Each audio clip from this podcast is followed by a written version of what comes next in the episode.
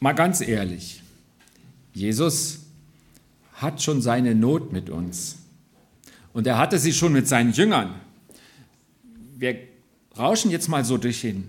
Matthäus-Evangelium. In der Bergpredigt sagt er, wenn Gott schon Vögel täglich versorgt und sogar Wildblumen wunderschön auskleidet, warum glaubt er nicht, dass er täglich für euch sorgt, ihr Kleingläubigen?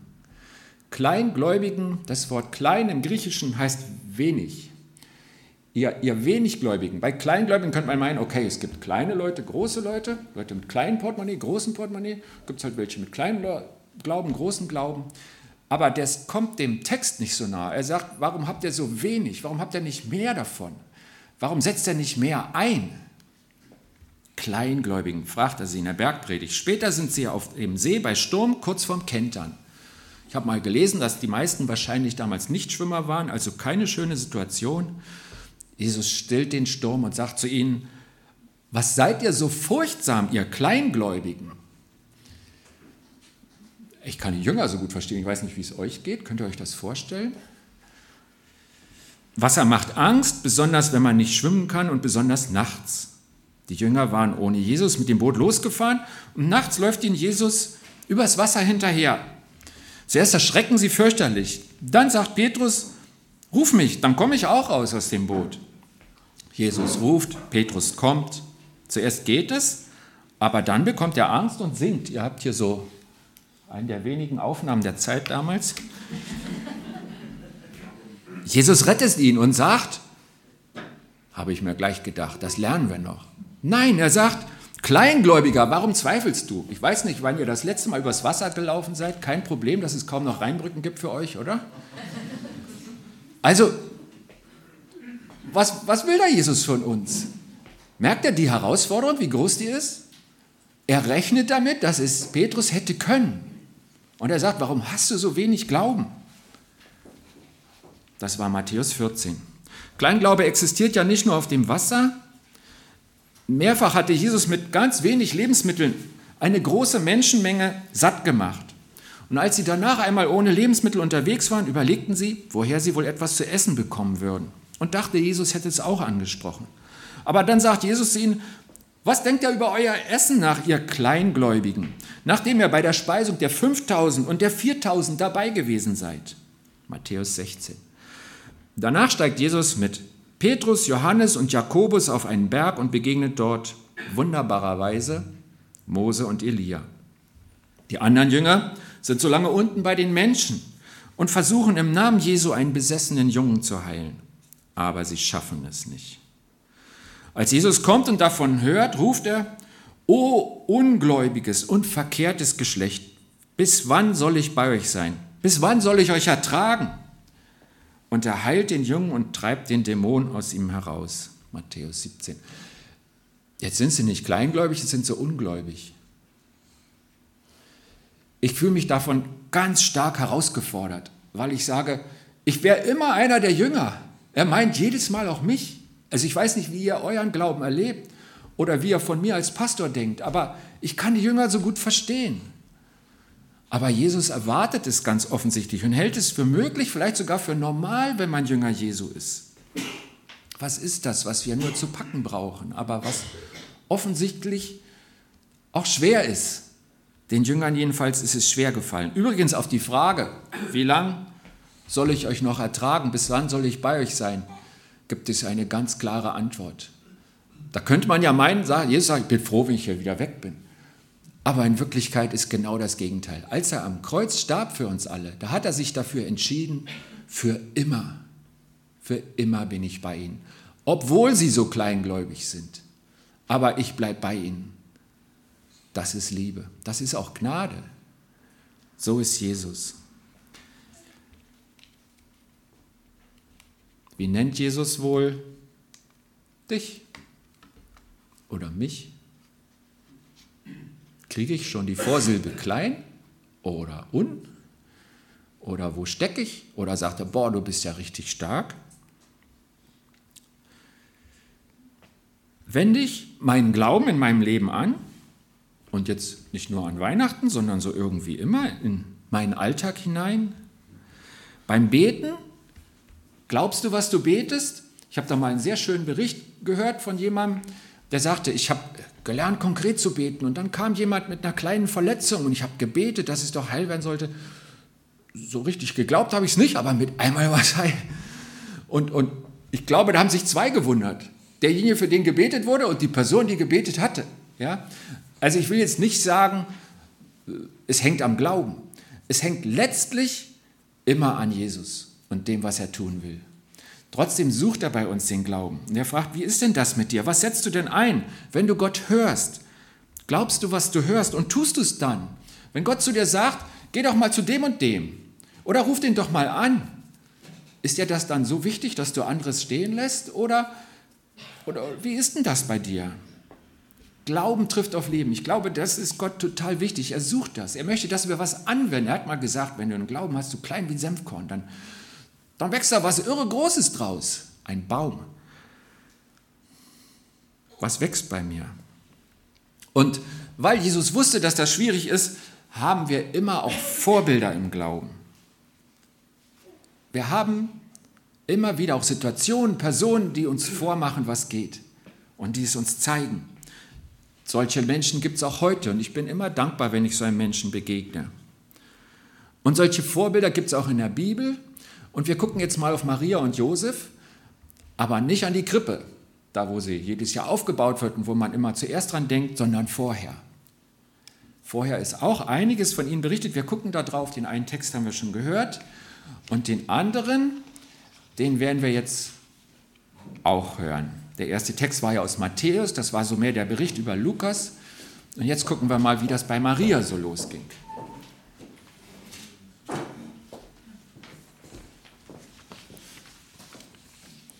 Als Elisabeth im sechsten Monat schwanger war, sandte Gott den Engel Gabriel nach Nazareth in eine Stadt in Galiläa zu einem Mädchen, das noch Jungfrau hieß, war. Sie hieß Maria und war mit einem Mann namens Josef verlobt, einem Nachfahren von David. Gabriel erschien ihr und sagte, Sei gegrüßt, du bist beschenkt mit großer Gnade, der Herr ist mit dir. Erschrocken überlegte Maria, was der Engel damit wohl meinte. Dann erklärte er ihr, Hab keine Angst, Maria, denn du hast Gnade bei Gott gefunden. Du wirst schwanger werden und einen Sohn zur Welt bringen, den du Jesus nennen sollst. Er wird groß sein und Sohn des Allerhöchsten genannt werden. Gott, der Herr, wird ihn auf den Thron seines Vaters David setzen. Er wird für immer über Israel herrschen und sein Reich wird niemals untergehen. Maria fragte den Engel, aber wie kann ich ein Kind bekommen? Ich bin noch Jungfrau. Der Engel antwortete, Der Heilige Geist wird über dich kommen und die Macht des Allerhöchsten wird dich überschatten. Deshalb wird das Kind, das du gebären wirst, heilig und Sohn Gottes genannt werden. Sieh doch, Deine Verwandte Elisabeth ist in sehr hohem Alter noch schwanger geworden. Die Leute haben immer gesagt, sie sei unfruchtbar, und nun ist sie bereits im sechsten Monat. Denn bei Gott ist nichts unmöglich. Maria antwortete, Ich bin die Dienerin des Herrn und beuge mich unter seinem Willen. Möge alles, was du gesagt hast, wahr werden und mir geschehen. Darauf verließ der Engel sie. Ja, vielen Dank, ihr beiden. Also ein Bericht, wie das bei Maria anfing. Maria glaubt, dass sie schwanger wird, ohne mit einem Mann zu schlafen. Äh, schluckst du das einfach? Oder wie geht's dir damit? Das ist hier so im Bericht. Eigentlich können wir nicht wirklich weiterlesen, wenn wir an dem Punkt aufhören, stolpern. Wie ist das mit dem Glauben an Unmögliches? Bei Maria fängt das am Anfang ganz offensichtlich damit an, dass sie vor dieser Herausforderung steht.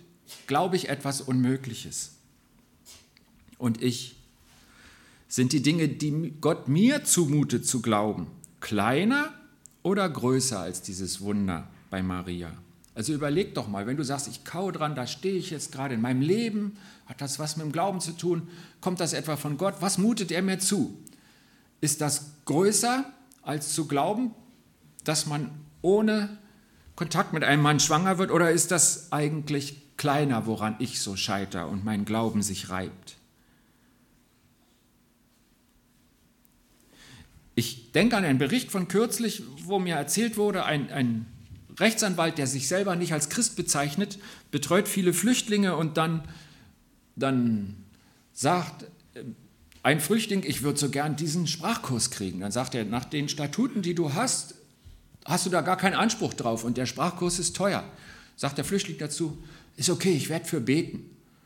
Man denkt sich der Rechtsanwalt, okay, das tröstet dich vielleicht oder keine Ahnung, was er denkt. Aber der Rechtsanwalt selber hat das erzählt und sagt, dann kam der zwei Wochen später und hatte eine Genehmigung für den Kurs. Und ich weiß nicht, wie er die gekriegt hat. Ja, Glauben. Und ich sage ja, es gibt Vorbilder. Maria sagt ja dazu, obwohl es unmöglich ist. Und sie sagt ja dazu, obwohl es ihr Leben und ihre Träume bedroht. Und ich glaube, das überliest man schnell. Ihr Leben. Ähm, Alten Testament steht auf Ehebruch die Todesstrafe und soviel ich weiß, fiel sie seit ihrer Verlobung schon unter diese Regel. Das heißt, eigentlich war ihr Leben bedroht, wenn das so weiterging, wie der Engel das gerade angekündigt hat. Was wird das mir, wenn ich mache, was Gott sagt? Eine berechtigte Frage. Ich bin sicher, dass Gott niemand zwingt, auch die Maria nicht. Aber ähm, Hast du manchmal das Gefühl, dass dein Leben bedroht ist? Vielleicht nicht so, dass du schon eine Pistole siehst, aber das ist das, was du in deinem Leben willst und machen möchtest. Dass es bedroht ist, wenn du Ja sagst zu Gott. Kennst du das? Und was machst du dann? Wir schauen hier auf Maria und wollen einfach mal feststellen, das hat man vielleicht so oft gehört, dass einem alles so romantisch vorkommt. Ich glaube, es war überhaupt nicht romantisch für sie in diesem Moment. Ihr Leben und ihre Träume waren bedroht. Wieso ihre Träume? Das kann ich sie jetzt nicht fragen, aber ich glaube, der Traum, eine normale Familie zu gründen, zusammen mit Josef, der war wirklich bedroht. Wird er mich verlassen, wenn er merkt, dass ich schwanger bin, aber nicht von ihm? Was ja nur zu naheliegend wäre. Wie verläuft mein Leben dann? Wer will mich dann noch? Unverheiratet mit einem Kind. Wie soll das weitergehen? Was wird aus meinem Traum? Maria sagt ja, obwohl sie alle diese Schwierigkeiten sehen kann. Und sie sagt, und wir haben das gehört am Schluss von dem Text, den, der uns vorgelesen wurde, ich bin die Dienerin Gottes, mir geschehe, wie du gesagt hast. Sie sagt ja dazu. Und ich glaube, Gott hat auf dieses Ja gewartet. Danach geschieht alles. Er hat es nicht übergestülpt, sondern er hat es ihr berichtet, bevor es losging. Und Maria sagt ja. Und ich? Sage ich ja, wenn Gott mich schwere Wege führt, auch wenn ich nicht weiß, wie es endet? Und damit es praktisch wird, habe ich die Ilse Dorre gebeten. Ich habe zwei kurze Fragen an Sie, weil du ein sehr bewegtes Leben hast. Und dann dachte ich, es erinnert mich an Maria.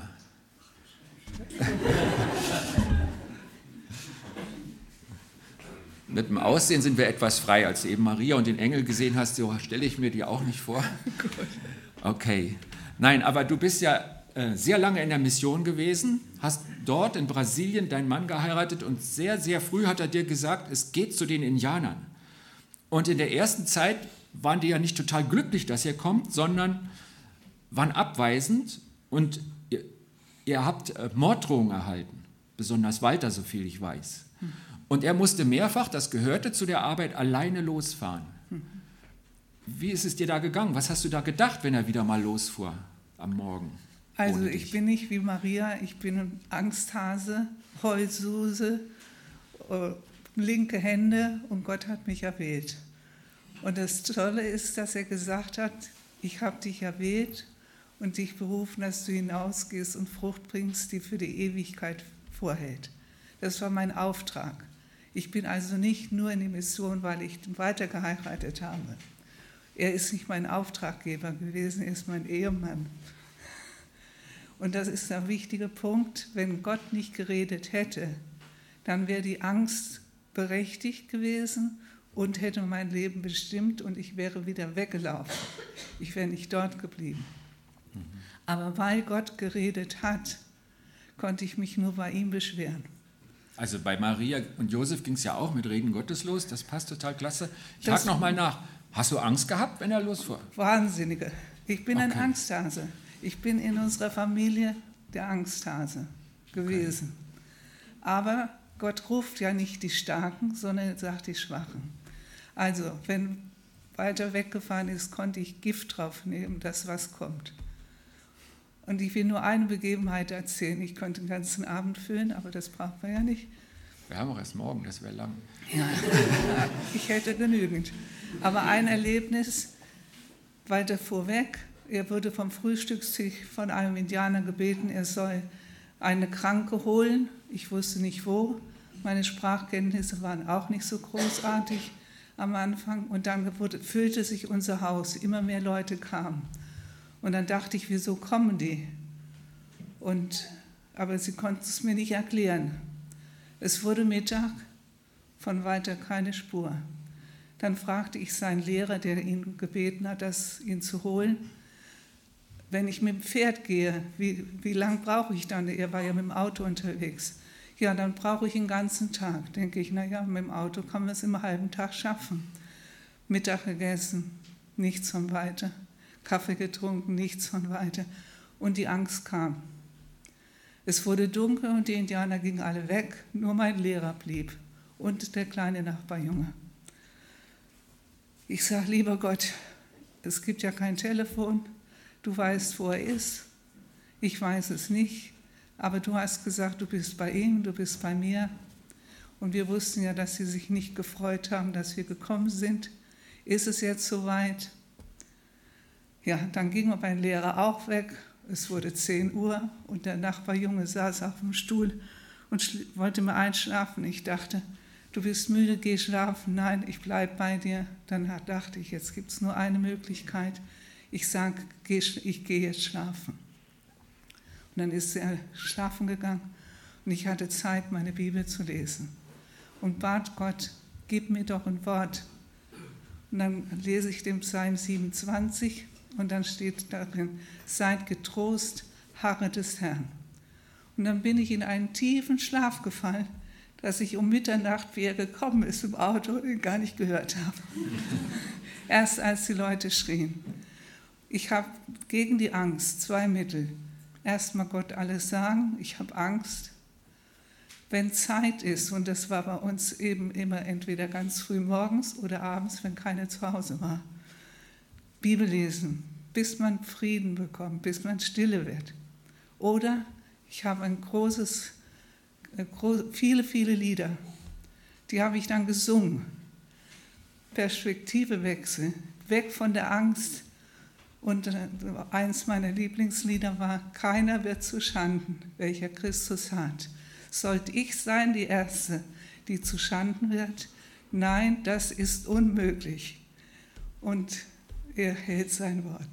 Und deswegen, ich würde heute sagen, ich bin privilegiert, weil ich so viel erleben konnte, wie treu Gott ist. Auf sein Wort ist Verlass.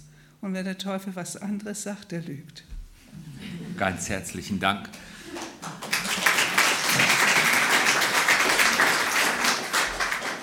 Ich kann ja Maria nur wünschen, dass sie jemand wie dich an der Seite hatte in der Zeit. Vielen Dank. Okay. Und du und ich. Mit was fordert Gott dich heraus? Will er dein Leben verändern? Sollst du deinen Traum loslassen? Wie antwortest du auf Gottes Herausforderungen in deinem Leben? Wie hast du in der Vergangenheit geantwortet? Maria, das können wir jetzt festhalten, die sagt Ja zu Gottes Wegen, ohne dass sie weiß, wie alles wird.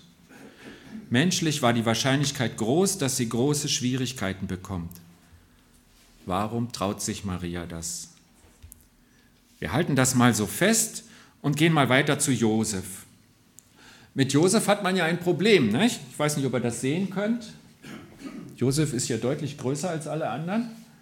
Aber irgendwie weiß man nicht so richtig, wo man ihn hinstellen soll. Maria muss in die Nähe der Krippe, das ist irgendwie klar. Dann kommen die Hirten zu Besuch, die wollen ja zum Kind, die wollen auch hin. Und wenn jetzt noch die Weisen hinkommen, steht Josef eigentlich abseits, steht er so mehr beim Esel als bei dem Rest. Was macht man mit Josef?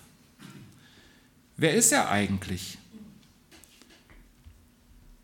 Ich glaube, wir tun ihm Unrecht. Und wir fragen jetzt einfach mal, wer war Jesus, äh, Josef wirklich? In vielen Darstellungen im Mittelalter war er ein ganz alter Mann. Guck mal, das sieht doch aus, als wäre er mit, wäre sie mit ihrem Opa unterwegs. War er sowas hier, abseits, brav, unwichtig, alt, irgendwie sowas?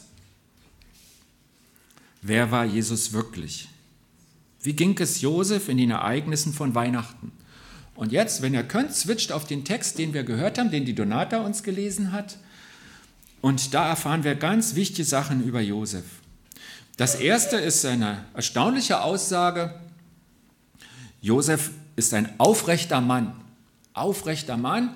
Da steht eigentlich das Wort gerecht an der Stelle und man tut sich schwer, es zu übersetzen. Luther hat fromm gesagt. Das Wort heißt gerecht. Ist ja irgendwie eine tolle Eigenschaft, ne? Also würde ich auch gern heißen. So, egal wie man es jetzt übersetzt. Fromm klingt so ein bisschen altmodisch, aber aufrecht, gerecht, cool. Wird man das einfach so oder hat sich Josef irgendwann mal dazu entschlossen? Ich will da jetzt nicht in Details der, der, der Vererbungs- und, und, und Psychologie eingehen, aber eins steht fest, du wirst es nicht gegen deinen Willen. Wenn du das nicht willst, wird das nicht über deinem Leben stehen. Und dann können wir noch drauf gucken, wie Gott mit diesem Wort gerecht umgeht. Und dann sehen wir, Gott nennt nicht so sehr die Menschen gerecht, die jedem Kind ein gleich großes Stück Schokolade geben, was wir so als Gerechtigkeit interpretieren würden, sondern die, die mit ihm im Einklang sind. Und wir wissen, seit Jesus gerecht ist, wen Gott gerecht gesprochen hat und ihm seine Sünde vergibt. Diese Art von Gerechtigkeit kann Josef noch nicht gehabt haben, weil er die Vergebung in Jesus in diesem Zeitpunkt, wo er da träumt, noch nicht empfangen konnte. Da wissen wir heute mehr als er und können viel mehr als er von Gott empfangen. Aber Josef lebt mit Gott und Gott sieht, dass er sich Mühe gibt und die Bibel nennt ihn gerecht, ein aufrechter Mann. Und weil wir ja überlegen, was diese sehr alten Berichte mit unserem Leben zu tun haben, frage ich jetzt uns, stehst du vor Gott als eine aufrechte Frau? als ein aufrechter Mann. Eine der Eigenschaften von Josef, die von ihm berichtet werden, bevor irgendein Wunder passiert, einfach Josef. Das Zweite, was wir sehen, wie Josef mit den Menschen umgeht, die ihn enttäuscht haben. Josef wollte Maria nicht der öffentlichen Schande preisgeben, so haben wir es gehört. Das wäre geschehen, wenn er ihren Ehebruch angezeigt hätte. Mit Sicherheit tat es sehr weh. Sie waren sich gegenseitig versprochen, er war ihr treu geblieben und jetzt ist sie schwanger, aber nicht von ihm. Das tut weh. Und auch er hat nicht schnell entschieden, sondern es hieß, während er noch drüber nachdachte. Also es gab diese Zeit, wo er da hing und wo es ihm einfach nur ganz schlecht ging und er dachte, was mache ich nur? Und in diesem Ring könnte man ja sagen, jetzt kriegt sie auch eins über. Sie hat es ja verdient, es geschieht ihr recht. Und wir sehen, dass Josef wieder, bevor Gott irgendwie eingreift, nicht so handelt, sondern er sieht weiter den Menschen in Maria, obwohl sie ihn enttäuscht hat. Er will eine Konsequenz ziehen, aber ihr nicht schaden. Und ich frage dich, wie geht es dir mit Menschen, die dich enttäuscht haben, mit denen, die dir wehgetan haben? Kannst du ihnen vergeben? wünschst du ihnen das Beste für ihr Leben? Und verhältst du dich auch so ihnen gegenüber? Ich habe gesagt, wir werden zwei Vorbilder sehen und Josef ist hier ein Vorbild. Und zwar auch da schon, wo er Gottes Handeln noch nicht sehen kann. Und dann greift Gott ein. Josef hat einen Traum. Er sieht im Traum einen Engel, der zu ihm redet. Und Josef glaubt Gott. Auch er muss an ein Wunder glauben. Wir sind wieder an der Stelle, das mit der Schwangerschaft und dem Heiligen Geist. Er hat nichts in der Hand, er hat geträumt, er wacht auf, der Traum ist zu Ende. Und er muss fragen, was mache ich jetzt? Wie gehe ich damit um? Zweifeln? Ich weiß nicht, ob er Zweifel hatte. Das wissen wir einfach nicht. Aber Zweifeln ist ja menschlich. Sogar die Jünger zweifelten, als sie den auferstandenen Jesus gesehen haben. Das könnt ihr ganz am Schluss vom Matthäus-Evangelium lesen. Etliche aber zweifelten, obwohl sie ihn sehen konnten. Wie kann das sein? Der war doch tot, ich habe gesehen, wie er gestorben ist. Sie zweifeln, das gibt's nicht. Dass du Zweifel hast, das ist menschlich. Die Frage ist, was tust du? Es gibt diesen Spruch, bleibe im Fragen, so bist du frei vom Gehorchen. Wenn du dich um deinen Zweifel drehst, dann tust du eigentlich gar nichts oder vielleicht das Falsche. Entscheide ich mich für meinen Zweifel oder meinen gesunden Menschenverstand, der oft diese Zweifel nährt? Wir stehen vor der Frage, glauben wir an die Allmacht Gottes, dass er Wunder tut, auch heute, auch in meinem Leben? Entscheide ich mich für meinen Zweifel oder vertraue ich Gott trotz meiner Gedanken? Wenn er denn geredet hat. Isidore hat es so klar gesagt, ich hatte ein Wort von Gott, sonst hätte ich nicht durchgehalten. Hörst du Gott reden? Und was tust du dann? Worauf stützt du dein Leben danach? Offensichtlich war der Traum so prägsam, dass Josef sich entschieden hat, ich, das war Reden Gottes und darauf stelle ich mich. Und er handelt so, ganz eindeutig stellt er sich drauf. Er beschließt, Gottes Reden zu vertrauen und so verhält er sich auch. Er nimmt die schwangere Maria in sein Haus auf und beginnt für sie zu sorgen. Gegen allen gesunden Menschenverstand vertraut er auf einen einzigen Traum. Er beschließt zu vertrauen, dass Gott ihm wirklich zu ihm gesprochen hat und er beschließt, dass er Gott gehorchen will. Und er tut es. Kann er dir in deinem Leben ein Vorbild sein? Jetzt nehmen wir die beiden noch zusammen, Maria und Josef. Beide glauben an Gott. Aber als Gott konkret redet und handelt in ihrem Leben, müssen sie eine Entscheidung fällen. Sollen sie ihren Glauben konkret, praktisch in ihrem Leben anwenden, trotz aller Konsequenzen? Und sie sagen ja. Und das verändert ihr Leben total. Wird man Josef ausgelacht haben, weil er so ein gutgläubiger Trottel ist? Stellt euch das mal vor. Ihr erzählt, ja, ähm, die ist schwanger, aber nicht von mir, aber das war der Heilige Geist. Überlegt euch mal, was da so für Reaktionen kommen von euren Freunden.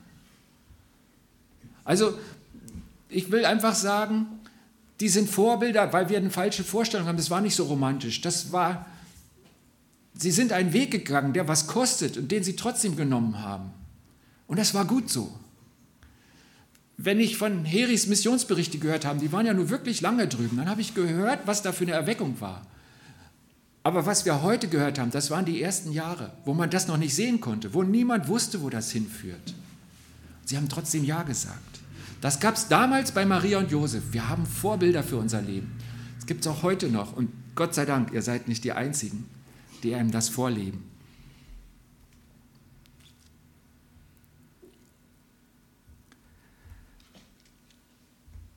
Maria könnte man als Hure beleidigt haben. Oder hat man sie sofort ausgegrenzt? Kennt ihr das? Man sagt zwar nichts, aber man merkt, alle Türen sind zu, die Gesichter sind hart. Ihr Glaube trifft auf ihren Lebensalltag. Der Glaube bewahrt sie nicht vor Schwierigkeiten, sondern im Gegenteil, weil sie Gott glauben, kommen sie in Schwierigkeiten. Und das gibt es heute massenhaft in den Ländern, wo Christentum verboten ist und die Bekehrung zum Christentum noch viel mehr verfolgt wird. Da ist das für die Christen die normale Situation. Wenn ich jetzt Gott gehorche, dann mache ich mir die allergrößten Schwierigkeiten, die ich mir vorstellen kann. Und wir in unserem Leben nicht so bedroht, aber sicher auch umkämpft. Ich will nicht sagen, dass es doch Lappalien sind, um die du kämpfst. Aber hast du den Mut? Entscheidest du dich wie Maria und Josef? Im Rückblick können beide erkennen, dass es ein guter Weg für sie war. Josef hört noch mindestens dreimal Gott im Traum. Lest mal weiter, Matthäus 2. Der träumt immer wieder. Und er gehorcht immer wieder. Und er erlebt, dass Gott sie vor dem Mordanschlag von Herodes bewahrt und sie sicher nach Ägypten bringt und zum richtigen Zeitpunkt sicher zurück und an den richtigen Ort. All das hört er im Traum und wenn er da ankommt, merkt er, das ist gut so, hier kann ich leben, es wird, Gott sorgt für mich. Josef zieht das durch, er macht das weiter und er merkt, Gott ist mit ihr, mir. Maria erlebt, dass Josef sie nicht verstößt und dass sie nicht gesteinigt wird. Sie bringt Jesus zur Welt und nach ihm noch etliche weitere Kinder. Sie sieht Jesus groß werden und trotz aller Schmerzen einer Mutter, diesem ganz besonderen Sohn, findet sie am Ende auch in Jesus ihren persönlichen Retter. Für beide war es gut, Gott zu vertrauen und zu tun, was Gott sagt. Und jeder von uns steht immer wieder mal vor dieser Entscheidung. Glaube ich Gottes Wort und tue ich, was er sagt? Und manchmal glaube ich, Gott kennt uns ja und er ist barmherzig, er übt mit uns. Er schenkt nicht gleich diese Mega-Aktion wie bei Maria, sondern er übt mit uns in kleinen Dingen und fragt dich, willst du vertrauen? Machen wir diesen kleinen Schritt gemeinsam? Du kannst wachsen. Glaube ich Gottes Wort? Tue ich, was er sagt? Gott fordert dich heraus. Willst du glauben an Wunder und Vertrauen trotz Zweifel? Möchtest du glauben und Vertrauen trotz Zweifel und Schwierigkeiten, wie Maria und Josef? Was ist der Punkt in deinem Leben, wo du in deinem Leben Glaube und Vertrauen an Gott einsetzen sollst? Ich denke, wir werden jetzt alle Maria und Josef öfter begegnen. Da sitzen sie an der Krippe und sehen ganz friedlich aus. Sollen Maria und Josef echte Vorbilder sein in deinem Leben oder unbedeutende Figuren in der Krippe bleiben? Maria hat geantwortet auf die Ankündigung des Engels, ich bin die Dienerin des Herrn und beuge mich seinem Willen. Möge alles, was du gesagt hast, wahr werden und mir geschehen. Gott sei Dank wir haben Vorbilder und Gott ist mit dir in den Schwierigkeiten, in denen du in deinem Alltag stehst. Ich bete mit uns. Jesus Christus, ich danke dir dafür, dass wir mit dir leben können, dass du uns die Tür aufmachst und dass du damals nicht gesagt hast, ich habe die Nase voll, sondern du hast gesagt im Gegenteil. Immanuel, Gott ist mit uns, ich bleibe immer bei euch. Und ich danke dir dafür, dass das so ist und dass du mit uns bist auch in unseren konkreten Alltagssituationen. Ich danke dir dafür, dass du uns das Leben beibringst und uns geleitest und in unserer Mitte bist durch deinen Geist. Ich danke dir für Advent, für Weihnachten, für die Erlösung. Amen.